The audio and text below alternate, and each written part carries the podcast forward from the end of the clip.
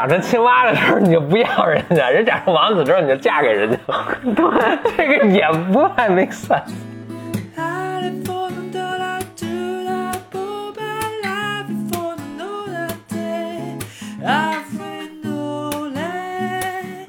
然后哇，我们收获了一个啊美好的人生他。没讲的是，可能这故事前面重复了一百次，他摔死了九十九个青蛙，都没结果。对对，都都被 青蛙被摔死了，摔了第一百个说：“哎呦天哪，可休息会儿了。你怎么才来？终于活下来了。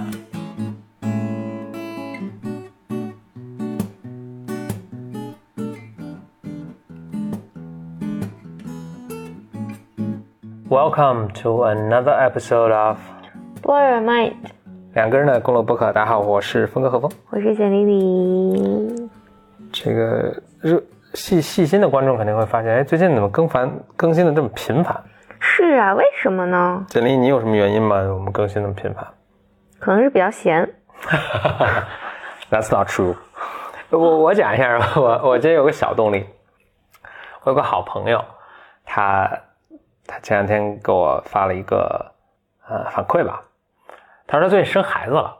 嗯，他生孩子呢，在家呢没事干，就每天要抚养这个孩子，那照顾他吃饭，可能一天光照顾他吃饭，他可能是那种少吃多餐的那种抚养，这个具体不懂啊，但是大概是这样。那他照顾他吃饭的孩子吃饭的时候呢，他就也没有无暇去做别的，所以就听咱们的播客。嗯，然后他说还感觉挺好的，说那你们多录点儿，因为他现在这个每天照顾孩子要好多个小时，所以他闲着也没事，又做不了别的，不如听听你的播客。嗯啊，我觉得这就两个消息了，一个是哎，我们听到听众的鼓励哈、还挺好；另一个我想，哎呀，就我怎么说呢？就为你多做几期喽。对对对对，一方面是祝祝贺他，然后呢，这个也为你多多祝多录几期。后来我，然后另一个想法是这样，就是现在大家都说什么知识付费啊，什么这那嘛，那大家都特别讲究什么录东西要有干货。嗯，后来我想，人家都是喂孩子的时候听，咱们就不用特别干货讲究了，咱们就湿货 或者对，呃，所以就呃祝贺我这位朋友。然后呢，我们，所以我跟简历你呢也有动力多录一点儿，因为听众给予这样的一个极高度的评价嘛。嗯，好的。嗯，然后，嗯，简历最近是在读一本书是吧？我其实最近读在读好几本书，但是没有一本书能读得下去的，所以就今天这个读几页，明天那个读几页，然后磨蹭磨蹭，然后就去看美剧了。嗯，那就读几页是不是也能读着点儿什么内容？但我在集中的看几本书，这几本书都是讲荣格的。嗯，然后，嗯，荣格是谁？给咱们介绍介绍。荣格就是精神分析里面的一个大家吧，然后但嗯也很神叨叨啊，就是因为我不懂啊，所以我也不敢说一些什么不敬的话，嗯，但但诚实讲，我就是并不懂他，OK，呃，这是个大前提，嗯，所以我讲了有人说这个前提之后，然后就可以就可以胡说八道了，对对嗯对，真心不懂是真心是不懂，嗯嗯然后呢，嗯，你这种都不懂是跟那个，因为苏格拉底每次不是苏格拉底每次跟别人聊，他也都先先立个伏笔说，哎，我什么都不懂啊，我什么都不懂，说错了别怪我，然后跟别人聊，然后把别人都最后变得哑口无言，了 对对对，最后让整个雅典城都很愤怒他嘛，我 就把他给灭了啊。我们这跟那不一样，我们是真不懂，我也真不懂。OK，行，嗯。然后，嗯，但我最近突然想看那个，想想起来一本书，这本书是我在零七年、零八年的时候，就将近十年前了。嗯这个我不知道我在播客里有没有讲过。然后这个，嗯，是我我遇见一个老师，这个老师叫 Frank Cardo。嗯嗯，这个人我我应该自己写写文章的时候有写过他。嗯嗯，他已经过世了，他在我我认识他不久，就是不久有个两三年左右吧，他嗯就过世了。然后，但是我认识他的时候是他在北京做工作坊，我去做他的翻译。嗯，是一个非常非常有个性的一个老老头儿。嗯其实也没有多老了，可能就是六六十岁吧。嗯我不知道有没有到六十，可能五六十，但在当时的我觉得他年纪很大了。嗯然后一头长发，呃，长长的白头发，非常犀利的一个一个人。嗯，他当时就推荐我读这本书，叫呃，大家应该也听过这本书了，就叫《与狼共奔的女人们》。嗯我也不知道翻译成“与狼共奔的女人们”还是与“与狼共舞的女人们嗯，它翻译成与狼共奔的女人们，英文叫做 Women Who Run with the Wolves。嗯”。对，嗯嗯，他当时这么推荐这本书，他说那个，他说他他当时就说我建议你去买一本这本书读一读看。那个时候好像没有中文版，嗯。然后我就去北京有个书虫，嗯。我去呃那时候好像我还不知道怎么从亚马逊上订吧，所以我就跑去北京的书虫的那个那家书店，因为在三里屯儿，因为他有那个啊、外文书，然后他没有的话，你可以问他，他就帮你订，嗯，所以我就在他那订了，订了书大概一个月左右的时候，所以他也没有，你在那订，然后他们从海外给你邮寄过来。邮寄过来，而且是很有趣，是邮邮寄到书店，他们打电话通知我书到了，然后我又咣叽咣叽咣叽跑到那个三里屯是在海淘出现之前的这大家真的大概十年前，嗯而且也没有 Kindle，现在就 Kindle 就完了。是啊，天呐，这世世界变化实在太快了。嗯然后，但是那本书我拿回来呢，就呃全英文嘛，英文又不够好，然后哦所以其实也没看。读起来又特费劲。嗯，然后我后来觉得他这里面，他那本书里面的英文写的还是有点晦涩，因为他讲很多古老的寓言故事，嗯然后我看不懂。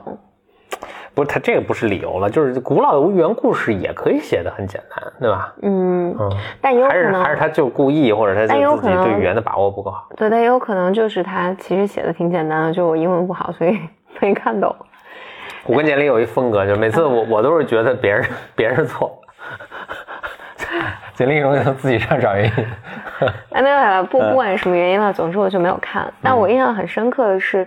，Frank 当时就说说，他说我在全世界向女生去推荐这本书，他说你一定要看看这本书。嗯然后呢，我记得一年之后嗯，Frank 因为 Frank 这个人他是游历世界各国，在做这种带这种灵性的工作坊、心理的工作坊。嗯那时候我认为他是心理的工作坊，而且他跟 Satya，你可能我知我知道这个名字了。就是、嗯，Satya 是一个呃，反正心理学界里面有争议，但是也也是非常有名的一个流派的创始人。他跟 Satya 是非常好的朋友。嗯嗯，然后 Frank 呢就在全世界各地带这种呃心理的工作坊，但我回头看，我觉得是偏灵性的，嗯呃，这种工作坊。所以一年之后，他又回了北京，然后就约我出来，然后就跟我聊，他说：“你看了我给你推荐那本书吗？”嗯然后我就特别心虚，我说啊，我买了，我说我看了第一篇，然后但其实我并没有看完，然后也没有做任何思考，然后他就问我说，那你你有什么想法啊？这好讨厌，像考试一样。对我们两个，我印象特别深，就在嗯北京的青年什么文化宫旁边有个呃麦当劳，嗯金拱门，嗯嗯然后我就边喝咖啡，然后他边问我说：“你你有什么想法？”我说：“啊，我没什么想法。嗯但我就印象很深，我当时说：“我说我记得看到这里面写到说女性内在有那种 wellness，嗯就野，我不知道怎么翻译为，野蛮的力量。嗯，嗯，野性的呼唤。对对对。嗯然后，然后 Frank 就问我说：“那你的那个 wildness 在哪儿嗯，？”我说你说的是 wilderness 吧？：“wild。啊，wildness。嗯啊，wilderness。他说他说你的 wildness 呢？我说，我说我好像没有什么 wildness。嗯当然我现在有了，人过三十我已经有了，但是二十岁的时候我不能触碰到我那部分。嗯然后他就说，他就说了一句话，他说：“那你对你的 wildness 做了什么？嗯你感觉不到它？”然后这个问题呢，我就一直留在我的心里，然后一直没有答案。嗯，很多年。然后，但是即便是这样，我也没有，当时我也没有更多的动力去买这本书看。嗯，然后前一段时后来就间传言，呢，嗯对，wildness 显现，对对对，现在是没有办法。然后前一段儿那个，我就突然想起来这本书了，就我就想啊，中既然英文看不下去，那我就去买一本中文看好了。嗯我就寻遍了各大书店，都没有这本书了，都卖光了。嗯反正最终费尽千辛万苦，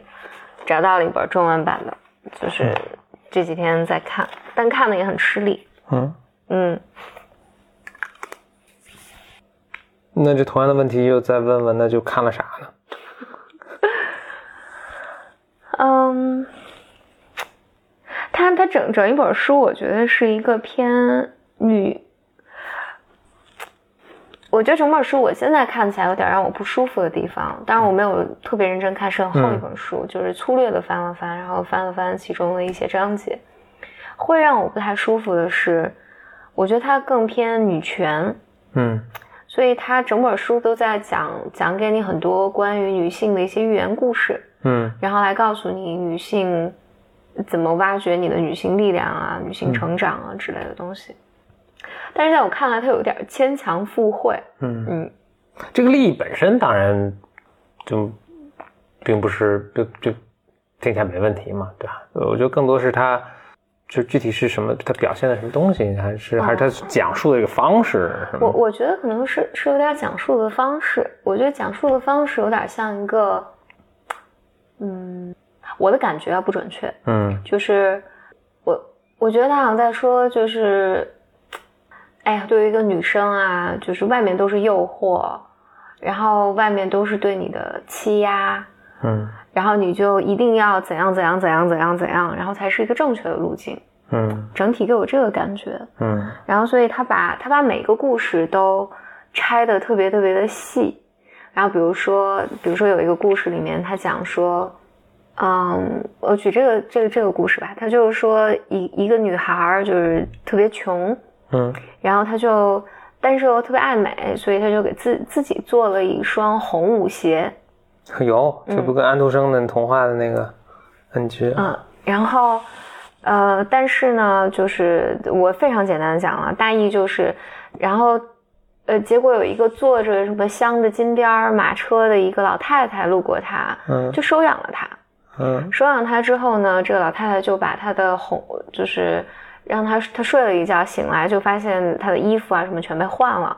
然后他就问这个老太太，就说我的红舞鞋呢？老太太就说因为那个太脏了，我就全给你烧了。嗯然后呢，这个女孩就在老太太这个家里面，就是学学这种礼数啊、礼教啊，就特别乖巧的生长，然后生长到，呃，反正一定的年纪吧，就是老太太就带她去裁缝店又去买衣服，然后就这个这个小姑娘就看见货架上有一个非常漂亮的红颜色的舞鞋，嗯皮鞋吧，大概这样。嗯，这个小姑娘就就要了这双鞋。老太太呢，两两眼两眼已经昏花了，所以没看到她买的是红舞鞋。这裁缝呢，也跟她就是帮助这个小姑娘买了这双鞋。然后这个小姑娘就穿着这双红舞鞋，就觉得特别特别美，嗯特别特别高兴。然后她去任何地方，就是都不停的跳舞啊、旋转啊，所有人的目光都在她的红鞋上，然后她也无法去在听到别人说的任何话，就所有的注意力都关注在自己的舞鞋上，就非常非常非常的开心。然后，所以他去了一次 party 吧，然后这个话就传到了老太太耳朵里。嗯老太太说：“哦，你穿那个红舞鞋，你不要穿那个红舞鞋，那红舞鞋是坏的。”嗯就把她红舞鞋给给放起来了。嗯但是小姑娘不听话，然后就又偷这个红舞鞋下来，嗯然后所有人就都关注她呀，等等等等等等等。反正最后结果呢，就是因为这个红舞鞋，嗯，这个红舞鞋就她穿上这红舞鞋之后，就不停的跳，不停的跳，嗯不停的跳，不停的跳，不停的跳。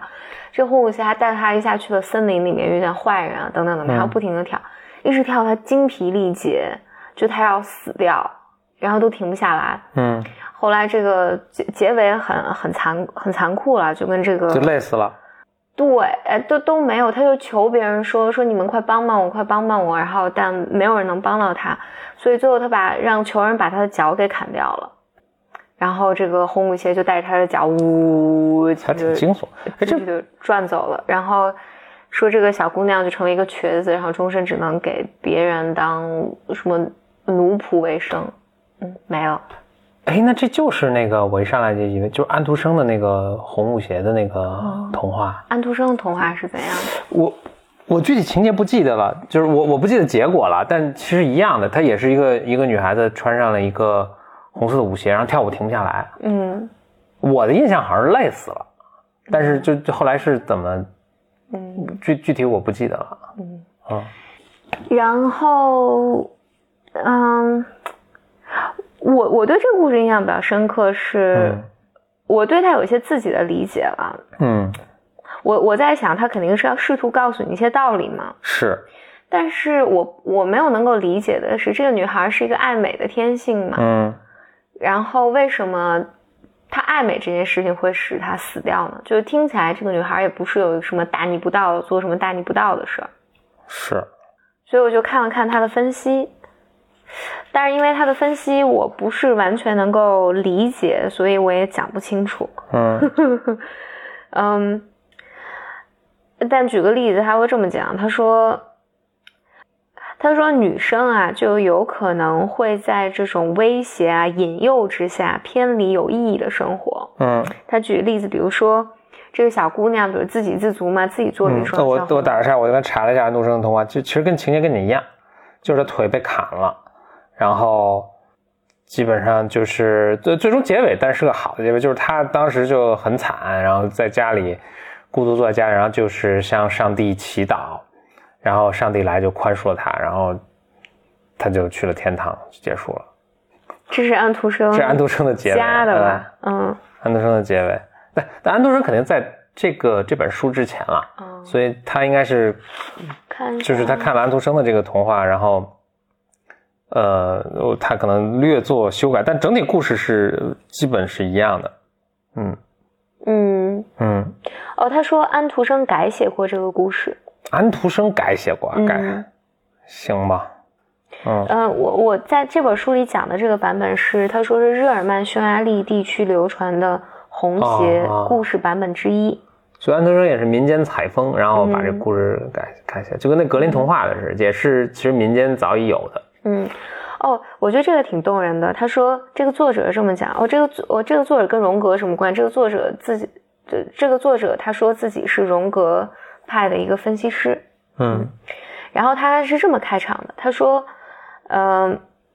这个故事是他小时候听他一个姑妈讲的。这个姑姑妈开场的时候讲这个故事，总是以这几句话开场。他说：“你看看自己脚上的鞋子，你应该为鞋子的颜色这么平淡而感到庆幸，因为假如你脚上穿着一双红鞋，那你可得非常小心才行。”所以做人要低调。或者就是，比如我我们也有也也也有这种呃这种谚语吧，就讲就是枪打出头鸟你你你出身是平民这件事，平民这件事情是福气。嗯嗯，我忘了那句话是怎么讲，嗯但但大意是这样。你做个普通人，其实是很嗯很幸运、很安宁的一件事儿。嗯，嗯嗯但这故事确实给人很多情绪啊，不就还挺有趣的？还我想听听你的，我也我在体验说，我现在我听的这个是有什么样的情绪，但是我也在听。我在看这个故事的时候，哎，我这个自我暴露就非常多了。嗯我在看这个故事的时候，我是看着很惊悚的。我我的一个感觉是啊，这就是我啊！就我就觉得我本来老老实实在大学当老师嘛，然后 然后非不听非不听然后我就非要去碰那个红舞鞋。我说不，我要什么实现自我呀，我要成为自己啊，然后嗯说我就就就非要去穿那个红舞鞋，大家都说危险啊，你不要去啊。然后这你现在挺好的，我不不不不，我非要。然后最后我就不不不，只能把脚看了。这就这是我当时看这个故事的一个嗯一个对，嗯一个反应。嗯，你有什么联想？我我想起了那个，我我想起就是那个，我前两天不跟你讲那个 Frankenstein 那个故事吗？嗯就 Frankenstein，我当时有没讲的一点是这个一个呃子情节。那当但在当时那个语境下，其实不重要，所以就没讲。但是现在可以，反正可以讲出来。就是那个船长，嗯船长不是把那个 Frankenstein 给救下来了吗？嗯然后 Frankenstein 跟船长说了，就是他跟他造怪物，然后怪物灭他全家，然后他现在追杀怪物这个故事。嗯 Frankenstein 为什么要跟船长讲这个故事呢？是因为这个船长当时也是你说鬼迷心窍也好，obsessed 也好，反正特别执着，就是他一定要去北极。嗯，这个 Frankenstein 当时他已经是个奄奄一息的一个人，但是他看到这个船长身上有这种着魔的这种气息呀、他就想跟你说，就说你别这样，就是我看到你身上有我年轻的时候我着魔的一件事儿，就我着魔当然是因为有怪物灭我全家嘛，我 这还可以理解，就说你着魔啊，你对一件事情着魔，这个东西最终会带来你的毁灭，嗯。上帝让谁疯狂，上帝要让谁灭亡，就先让他疯狂嘛。嗯所以说你别执着的去北极了，这个事儿只会让你毁灭，然后让你全船全船毁灭，让全船上所有的这个船员都毁灭。嗯然后你要不信我的话呢，我就给你讲讲我的故事啊，我把这故事讲了。船长就是听了这个之后呢，很感慨，但是他没有，就他还继续往北极去了，然后又又开了几天之后，就遇上大风。大暴风雪啊，然后船员就就还牺牲了几个啊。船长之后醒悟说啊，他说的是对的，所以随罢了这个原来的这个探索北极的念头，调船就回去了。嗯嗯，他是有这么一个原因，所以有一下让我联想到，就是你可能对一个事情特别着着迷、特别疯狂之后呢，这个他就他他可能就会带来你的毁灭。嗯所以这个女孩，当然这女孩听起来不是自愿的了，但是就比如说她就深爱舞蹈，然后最后就特疯狂，然后就毁灭了。嗯，嗯，就是我执要破我执是这意思。啊，哦，这是我的联想了。他这个书里讲了很多，他对每个故事就是一个简单的故事都分析特别特别长，嗯，然后会有点让我觉得有点牵强附会了，但也有可能是是我没有理解到。嗯但他这里面他他是在总结的时候，或者他在一开始讲，他说他把这个呃定义为说一个女生啊，你原本是处在一个比较自然的一个精神状态，你有很多灵性、野性，嗯但是呢，由于某种原因，你被禁锢住了。嗯你受到外界的驯化，然后你就和自己的野性本能断绝了联系。嗯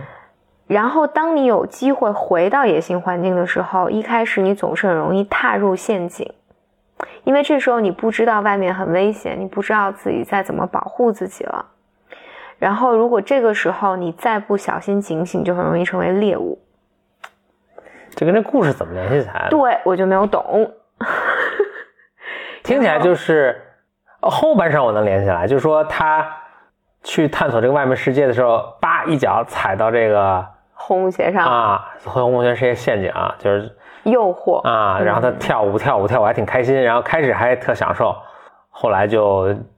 欲罢不能，走火入魔，然后这个回头无路，这个就我那那我我倒是能联系前半部分，就是因为他本来是挺自由的嘛，他拿几片树叶就做了一个给自己做了一个鞋，然后但是呃，他这个书后面也这么讲，就是他看到金碧辉煌的一个马车过来，嗯。就受到了诱惑嘛。但你进去了之后，其实都是对你的驯化，啊，就是。但是听起来还是那个他自己造那红舞鞋也是红色，呃，舞鞋也是红色的。对，那听起来，我我开始还，嗯，这么说倒也 make sense，但我开始印象好，哎，说这老太太不是在保护他们，就不让他穿这个红舞鞋，嗯老太太好像一直在警告他，对啊，但老太太刚开始不听老人言，但那老太太刚开始是没有经过她的允许，就直接把她以前的东西全烧了。嗯就是你那东西太破了，你就别要了。嗯这个东西是好的。然后这个呢，就是对于这个作者来讲，好像意思是说，这就抹煞了你身上的，呃，自然的那部分嘛。然后你你你遭受了诱惑，好像那个金碧辉煌的马车，一个好的生活，然后他把你变成呃就是皇宫吧，嗯进到皇宫里面，你就就什么都不自由了，然后你也不能成为你自己，然后你就就被困住了。哎，可是他如果后来不去穿那红舞鞋，他那日子过过得听着也挺好的啊，嗯，不比在外面捡树叶强啊？是我我我就不太喜欢嗯非常矛盾的一个我不太喜欢我我觉得我看整个东西就是这么讲，我看它整个东西就是来吸收它在讲什么有阻抗的一个原因，就是这个他比如他会说。他原话，比如说，这个故事要提醒我们注意的事情是，女性可能会在剥夺、威胁、抢掠或是引诱之下，偏离有意义的生活，除非我们能够坚守或是重新寻回自然的快乐和野心和价值。就是你听起来有点像那首歌，你有印象吗？那首，？First I was afraid, I was petrified。对对对对对，哎不，不是这首歌，另一首，那个哦，那首。就是 I 什么 Dance with Kings, I've been，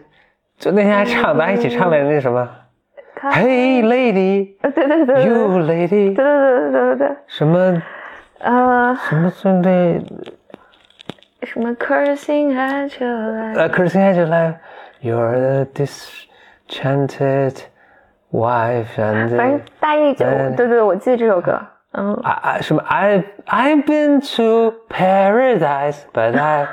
never been to me. 对对对， You lady, cursing at your life. 对对对 嗯，对，，I've been undressed by kings and uh, I've seen some things that a woman ain't supposed to see. 对对对对对。他他还有什么？嗯，说我我牵我牵起一个牧师的手，对对在阳光下做爱什么的。对对对对对对对，还看什么所谓女人不能看的东西，我还什么跟国王这那，对对对对对。嗯，然后对那首那很有趣，那首歌是我上高中的时候，还上应该上高中的时候，还特喜欢，还自己扒了英文歌词儿，对对对能跟我说过啊。对对对对对后来现在再看，这是什后来？真的是长大之后，然后看，哇塞，这个这个歌真是太自恋了。对对 对，是不是跟这个这跟这个有点意思，有点像？这个这本书，因为我看的比较少，我就就反复的强调我看的比较少，可能这是本非常好的书，但是我还没有 get 它的精髓。嗯然后我只是我现在的感受，我我的一个感觉就很像是一个偏执的老太太在跟跟小姑娘说，外面全是诱惑啊，你可不要丧失你的价值，Yeah Yeah，就是你你知道，就很分裂吧。就就他这套这个书和，就呃这书什么时候写的？我看看，反正他就是有这么一系列这个传统，九九二年写的，有一系啊、你说是吧？OK，它有一系列这个传统的书，这这这只是这个传统书，就是可能比如七几年应该就有这这一套的书，就是都是用寓言故事啊、神话传说呀，嗯，或勉强或不那么或自然吧，把它他说这些都是。呃，那个、那个、那个、那个荣格那个词 archetype，这嗯这叫什么？原型呃，原型。他说这都是原型，然后你人生中就这么 n 个、什么七个、八个、十个、十二个什么原型，然后他把这些一个个这个神话传说中的原型强压在你身上，所以，所以这变成，呃，这个比如一个女性人生成长要经历的阶段，或者你身上什么七个野性，就或者可能野性其中一个，什么呃有，但也为人父母，也为人女儿，也为人妻子，对吧。这几个面都是这个在这个原型中 archetype 中啊、呃展现出来。那这当然是一种很这个呃这个解构型的一种看这个的方法了。但是这个这个整体研究方向或者我觉得在在这可能是一个阶段了，就是刚开始都是会容易用力过猛，嗯非得把一个圆的砖头塞进一个方的那个呃是山洞里的那个感觉。嗯，那你觉得还塞得进去？那就使劲塞呗。这人还有方方的塞，圆的不太好塞。呃圆的塞，就是你看吧，就是圆的直径如果大于它的那个方的那个呃 边长那个，呃，这也很难塞这。不证明。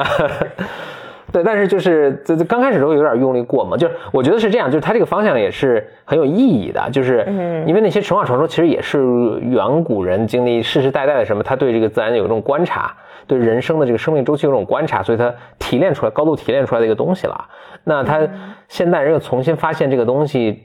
返回映射到我们的人生路这个 journey 这这人生这条路上，当然很有价值的，但是就有时候就是用力过猛嘛，就塞的太。就比较勉强了，就是啊啊，我我跟你讲这么一个比喻吧，呃，有一个著名的科幻小说家，他写过一本书，就还挺逗的，叫海 line 吧，忘了，反正这这科幻小说挺有名。对，这小说是这样的，就是呃，一个太空飞船载着很多人，他们要往远空去移民吧，反正，然后因为要移民很远嘛，所以这个这个船上就可能一代人都移民移不移不到。嗯，所以这个船上就有这个完整的一套生态系统，就大家能自己能活啊，能生生存繁衍。但反正开了一半呢，这船出问题了，呃，所以那些就他就迷航了。但是他因为那里面那大家自己能活嘛，所以大家还一代一代活下去，就这么活了可能几千年，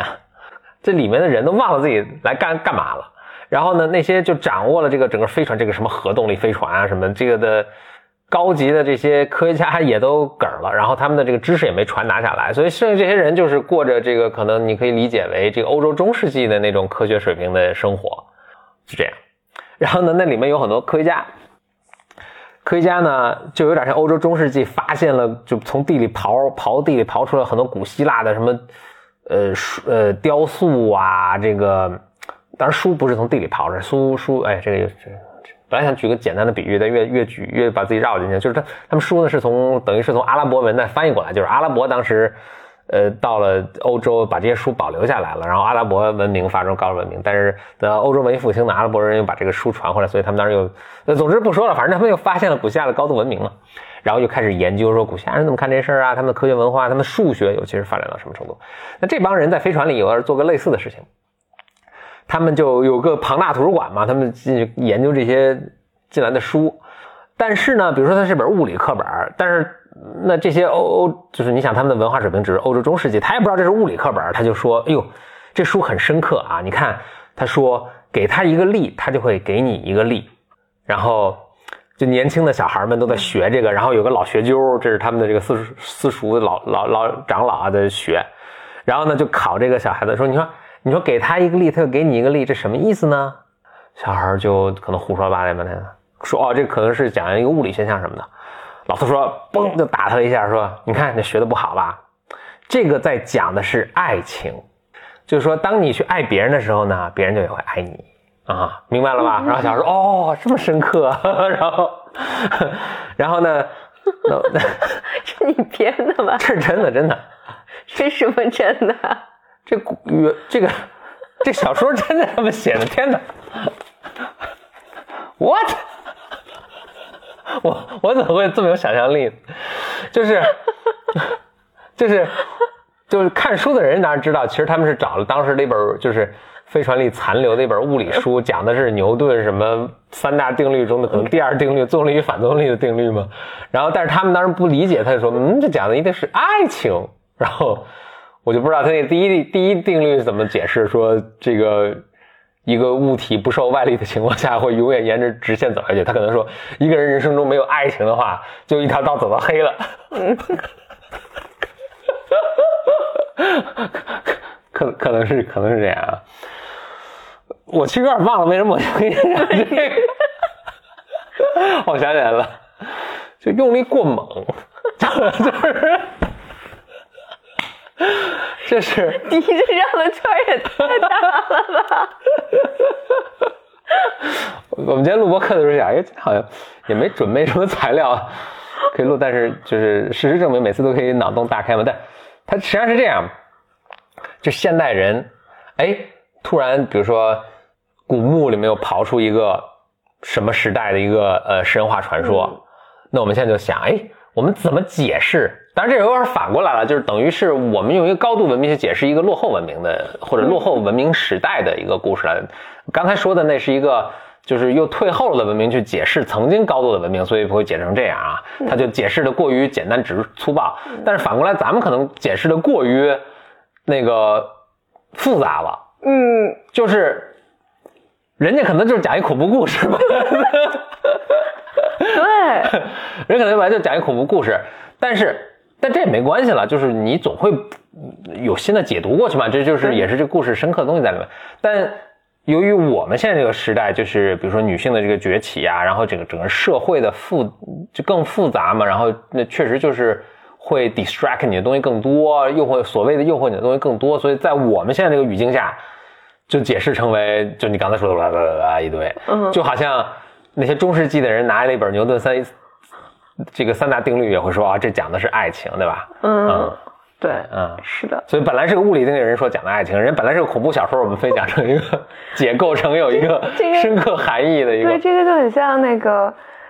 呃，我不知道你小时候有没有，就那个。就小学啊、中学就那种语文课文，什么鲁他最后就迅，鲁迅有时候哎对写什么门口一棵树，一棵枣树，还有一根还是枣树呢？对对对对，他为什么？比如说他的他为什么这个窗帘是粉色的？啊，对对，哎，就有点像，啊，你就得去解读它。我完全可以想象，完全可以想象，比如过了，我想这故事，这故事它我安徒生是一八几几年写的嘛，那就过两百年了嘛。嗯你完全可以想象过两百年，哇，安徒生两百年前了，你完全可以想两百年之后，两百年之后，那时候可能人类都都发展成一个那不能想象的一个文明了啊。然后突然有一天，大家哎刨出好多 DVD 来，嗯刨出好多 DVD，一看上面有张 DVD，《德州电锯杀人狂》，嗯，你看过这片吗？我没有。但是你看这我名字也能我听过知道，德州电就是一帮青年男女野营，然后什么下雨了，困在一个德州一个什么房子，然后里面的一电锯杀人狂把他们全宰了，然后。哦，对，里面也有那种把腿锯了的，也有，都有，然后把肠子锯出来的，什么都有。然后那个时代的人一看这个，就可能联系他们自己的社会问题，解读了半天，说哇，这里面特别深刻的含义，或者对，可能拿出一个什么中国长城，然后你看，他们可能结合当时的社会情况，就有什么特别深刻的解读，嗯，嗯，都有可能，嗯，anyway，OK，、好吧。嗯，嗯，这还是那个、那个弗洛伊德说的，有时候一雪茄就是一雪茄，嗯。是有一恐的，恐怖故事就是一恐怖故事，是的，嗯，yeah，他就是的，嗯。他他这个，哎，我就他他这每段话我都在想，反正读出来都是，你比如说他说鞋子这一原型的象征意义可以追溯到远古时代，那个时候鞋子本身就是权威的象征，只有统治者才穿鞋，奴隶是光脚的。即使在今天，人们也会下意识地通过别人是否穿鞋、鞋子的样式如何来推断他的智商和能力。嗯就是他就分析很多的象征意义呀，然后，嗯，比如说说女孩给自己缝了一缝了第一双红舞鞋，这是她的一个小的突破，就是说他的生命力 从没有鞋穿、遭受奴役的状态中挣脱出来，开始进行创造。开始感觉到美与快乐，开始拥有激情和满足，解放属于自己的野性天赋。那问题就来了，那为什么后来，比如说他买了一双就不行红皮鞋，嗯那就变成了诱惑坏的东西呢？所以这个解读应该是成为自己动手丰衣足食 嗯，啊，对。但总之啊，比如他就就是会说，是就是有点用力过猛，对，比如说他说什么雕花的马车，就是这个老妇人过来嘛，他就说雕花的马车失去价值的生活，就是说你爬进雕花的马车可以类比为钻进雕花的牢笼，表面上看更舒服没有压力了，但代价呢却是遭到禁锢。这些都太，他就是很明显有一个自嗯己的 agenda，、然后非要把每一句都往这上引，对，嗯。所以我我我觉得好像是看整个的感觉，我觉得它里面都有这种有很强烈的这种好坏的分裂的对立好像这个就那个就特别坏，这个就特嗯别好，然后你要完全的 fully 去找到自己的 wellness，然后唤醒你内心的什么，好像你才能真的好好生活似的。嗯。嗯反正就这这个感觉有点困难，还是一个有点非黑即白、简单粗暴的一个看待世界的一个 That's too bad，因为本来我们好像还对这书抱有点小期望，觉得能怎么怎么样。我我是抱有很大很多的期望的，嗯，但我我还会努力的看下去的，嗯。嗯，OK，大概就是这样啊。嗯嗯嗯。然后我会再努力看一看。嗯。听起来就是，但但我觉得读的时候稍微就是，那咱可以留个留个呃多留意，就是他的听起来他的故事也都是从古已有之一些故事中找的。哦，他全他全嗯是找的老的故事。嗯，我其实特别喜欢我们朋友高璇儿。呃高璇儿其实他，因为他做咖喱戏剧嘛，嗯他们其实是研究很多这种，我理解就格林格林神话，比如什么幸福的汉斯啊，然后青蛙王子啊什么的这种，然后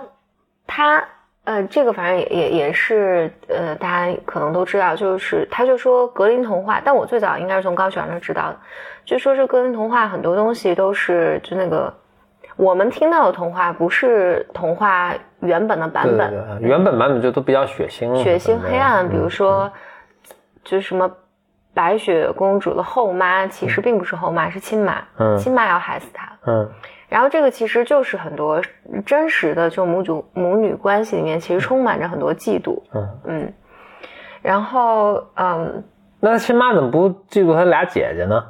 这就是三个女儿里面就嫉妒小女儿，嗯嗯，谁知道呢？就是一个妈妈自己的个人的就该该你倒霉啊！对，没没没没发展好吧？嗯反正总之啊，但我我印象比较深的是，他就讲那个青蛙王子的故事，嗯。其他我都不记得了，但我就印象特别深刻一点，就是在我听到的就平时流传那个版本里面，女性是这个公主，因为那个青蛙不是特别丑嘛，嗯，然后后来这个女性好像怎么亲吻了青蛙，没有，我读的是他把青蛙扔墙上摔死了，然后就变成王子了。这个是真实的版本啊，我读的真实版本，但但就是可能我岁数比较大，我当时那还还没来及删减。广以流传的好像是更温柔的版本，就好像一个一个公主就是真善美，然后就吻了王子，然后王子就变成了一个吻了青蛙变成王子。我读的一直就是他把青蛙摔墙上了。嗯，我我知道我听的是，反正总之我印象比较深的就是，反正这这他把青蛙摔墙上这个版本是我听高璇儿跟我讲的。OK，高璇儿就讲就讲说，实际上这个。呃，青蛙摔墙上了。对，实际上是这个青蛙又呱唧呱唧呱唧，然后那个聒噪这个这个这个公主，然后公主就忍无可忍，然后爬起来把它噗啪，然嗯后把摔墙摔墙上，然后青蛙变成王子了。嗯我理解它里面想表达的意思就是，就是女孩子要直面，就是你你恐惧的、厌恶的这些东西，而且你要有打能力打倒它对，有能力说不，嗯。嗯，而不是就之前我听的，我觉得是很阉割的版本嘛，就啊。很受虐的版本。啊，我很害怕，我我我很讨厌他，但是还我要爱他，OK，于是他他变成个王子啊，嗯然后我觉得那个是一个阉割的，就是我是不能对此愤怒，然后我是不能对这种恐惧有所表达的，然后。嗯。所以，当我听高璇跟我讲这个版本，他说实际上是就王子又这个青蛙又呱唧呱唧呱唧，然后看公主忍无可忍，就是好像说我觉得去！我我当时我当时听这个故事，我印印象特别深，因为我当时也很小。我说：“哎呦，这姑娘怎么这样？” 就因为我很喜欢小动物，啊，我说，而且我以前就看，就是我还印象很深，小时候我看那个，就是也有那种小朋友，就是呃，一起小朋友就是逮着就就蝌蚪，就刚刚变成青蛙，就很小的那种青蛙，就还给踩死了什么的，我就觉得特别残忍，就特生气，就没招你没惹你。然后说这姑娘把这青蛙砸墙上给摔死，我说怎么这没必要嘛，就你就别理他就完了嘛。那个青蛙不，青蛙好像一直是在跟他说话。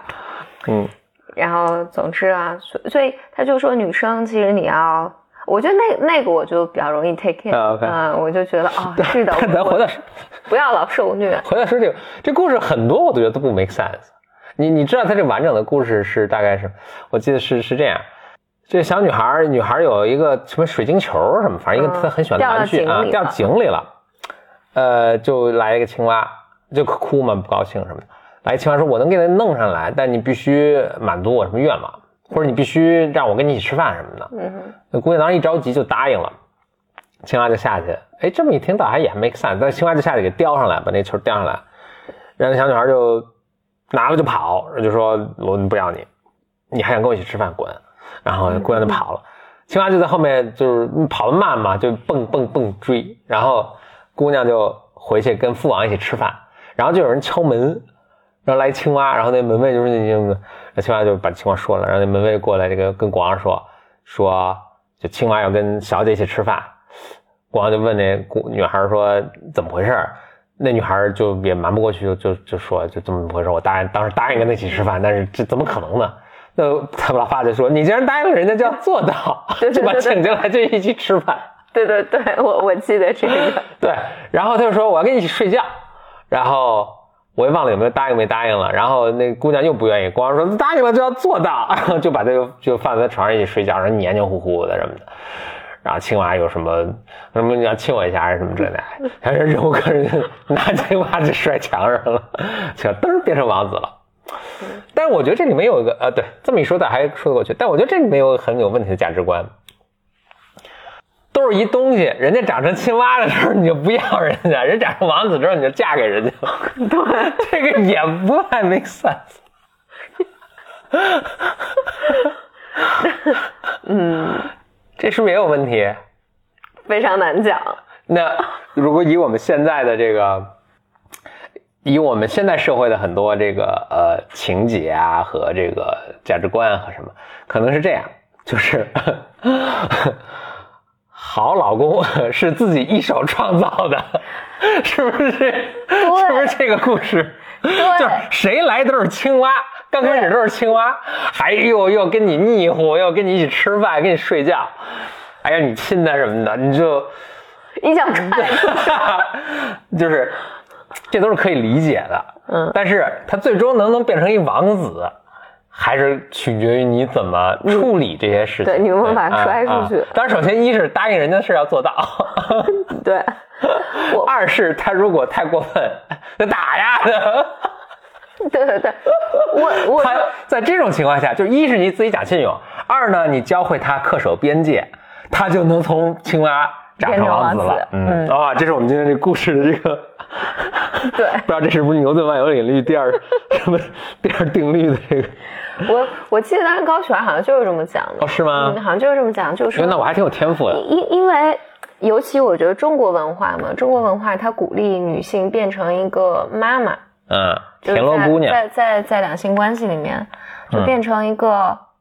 你说妈妈都还好听一点，变成变成一个奴仆吧，嗯就是。嗯。呃，你你要鼓励他，你要理解他，你要嗯。关怀他，你要就是比如我听那个版本就是。嗯。你要充满着爱去去亲吻他，嗯。嗯，然后就是去去抱持他，然后，但这个故事就告诉你说不，把它扔出去，嗯，嗯就你不是，但前提是你自己也得讲信用。对对对对对对啊。对，但是那不是你不是你你很任性，就是是嗯什么也那个什么，嗯然后，呃，对他讲了这么一个故事，我我当然对对我的对我印象特别深刻啊、OK，对，大概就是你说的这个意思吧。哎，行，我觉得我行哎，以后这些故事都我来解读，来解读行。嗯哎，就我就再再多说一句啊，刚才、嗯。其实我的理解就是你要从那个受虐的位置上移开，啊，嗯，受虐就是我牺牲掉我自己啊，我都为你好啊，然后我我或者我觉我觉得就是亚洲文化给女性的这种这种价值观，OK。嗯，然后我就在这个故事里就告诉你说，你不要那么做，你要为自己赢得你的幸福生活，你得把你的青蛙变成王子，嗯。OK，嗯。我我曾经读过另一个，就是 Joseph Campbell，嗯。就是那个呃神话的力量啊，那个那个千千面英雄那个，他曾经忘记是他还是他的什么学生啊，就也解读过这个童话，就就角度就不太一样。他解释成为一个，当然千面英雄你知道，就是他本来过着幸福的生活，然后突然一个什么神话的力量把他拽到一个魔法的世界里。他在他这个故事，就他是用那个框架来去解读的，所以他就会说，这姑娘其实本来是好好的跟皇宫里生活，然后有个事件转变，事件是什么呢？就是他球掉了。嗯啊，他的真爱的东西丢失了，嗯，是这个把他拉入了一个魔法的世界，导致他跟这个青蛙有个联系嘛。这个青蛙为什么是魔法？因为它会说话，对吧？所以它是一个魔，它是另一个世界来的一个一个东西。然后它跟青蛙之间是斗争呢，就是它它跑，它就是它答应了青蛙这个事儿，然后它跑，这首先是做了个亏心事儿，对吧？嗯做亏心事儿。另外，他不去面对这个青蛙，嗯，对，他说的是这个姑娘实际上是，呃，就是他在 Joseph Campbell 那个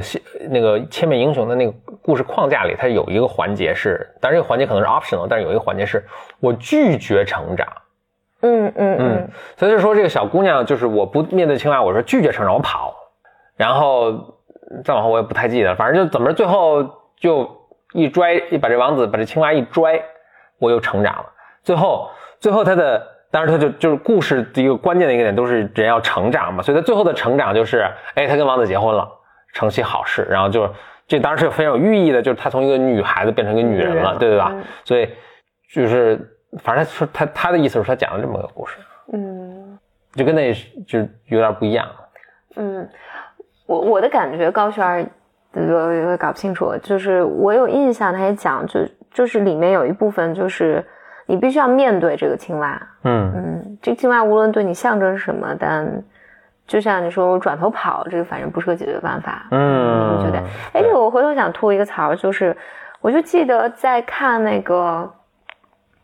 《失恋三十三天》，这几年前的电影天啊！嗯，是很多年前的一个电影。啊对，然后我就有印象，但我现在不记得具体情节了。我觉我就觉得那里面那个主人公这部分没有完成，就是，嗯，我觉得具体情节我忘了，但我大概大意记得是这个女孩被她男朋友甩了，嗯然后但这个女孩就觉得全是这个男朋友的错，我被甩了，我很惨嘛。嗯然后中间终于她遇到她男朋友，然后她男朋友其实有表达说你怎么怎么样，怎么怎么样。嗯然后这个女孩其实就就开始，她想了想，她想争取回来这段爱情，所以她就追着她男朋友的出租车跑跑跑跑跑。我觉得其实这个女孩开始去面对她的那个，她过去那些其任性啊什么的，就是要跟这个有个和解，不管你们俩成不成嘛，但我觉得至至少有个对话。但我觉得编剧在那儿特别二的一点就是，他追着追着突然想说，这是我的，好像我如果去追追到这个前男友，就是我自尊的一个什么被你击破，然后是个特别丢人的事儿，我不能做这件事情，然后扭头就走了。啊我当时就觉得有种，哇，这个女孩终于要靠近她的成长了，她终于要要进一步去成长了，然后结果编剧说好了，你你要回头了，你走吧。嗯就是，所以我当时看看这个就特别不满，我就有个这个印象，哦就很像是这个那，嗯对，请就就我我就不遵守诺言，我跑了。我就不面对那个我最疼的东西，所以我就印象，我当时对那个电影有不满的地方就在，我就觉得好像这个女生或整个电影，因为后来这个电影，啊、他们好像在一个婚礼上，然后这个女生的闺蜜还去羞辱她的前男友，对对对啊对对，我就觉得这个太二了，就是嗯你 那个我很印象很深啊。对，就因为你没必要啊，而且、so what，就是啊，而而且你就你而且你就爽了。把你把所有的锅都丢到了，嗯嗯。就前男友前男友身上，全是他的错，全都是他的错，然后全都是他的错，然后我是不用成长了，嗯。就是把自己放在一个完全的受害者的位置上，就很糟糕吧，嗯嗯嗯。是。但我觉得为什么这种电影会就是大家看这个觉得解气，觉得哦爽，而你看里面那个人很痛苦的面对自己什么东西，然后成长了，你这很难受的，因为就咱自己也做不到，你看人家做到了，你又是是哎呦这我也难以企及，做不到，或者你看人家很就是他也很痛苦，你得你也很痛苦，是嗯是，所以所以大家想看个爽嘛，就不过这个也很爽啊，这个女孩也很爽啊！我回去面对青蛙，啪把扔到墙上，然后哇，我们收获了一个嗯美好的人生他。没讲的是，可能这故事前面重复了一百次，他摔死了九十九个青蛙，都没结果。对对，都都被青蛙都被摔死了，摔了第一百个说：“哎呦天哪，可休息会儿了，你怎么才来 终于活下来了。？”对，因为有句成语说：“你要亲好多青蛙才能找一王子。对对对，你你这个要摔好多个青蛙，才有一个活下来的。对，嗯，呃，所以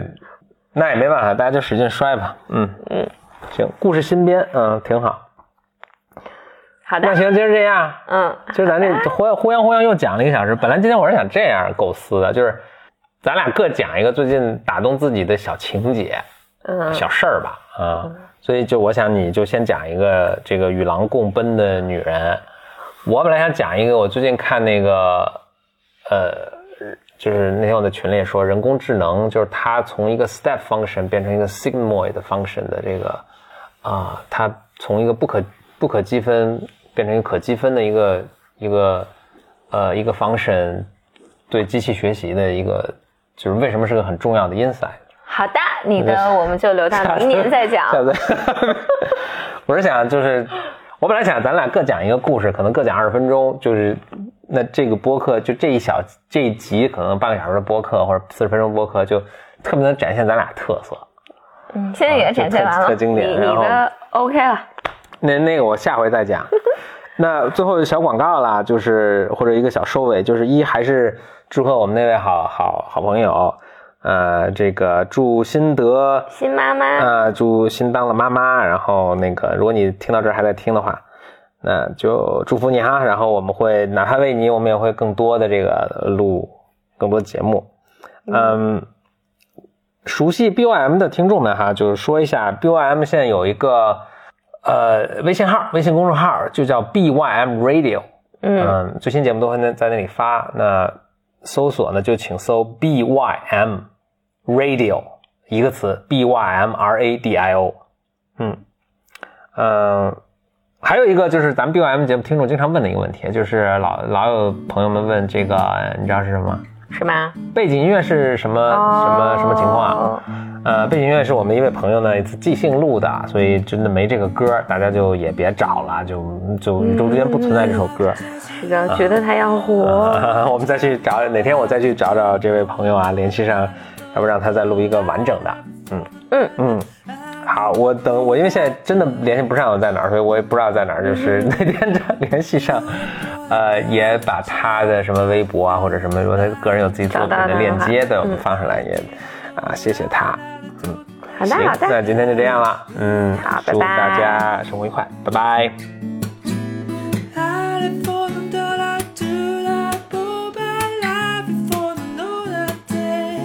I.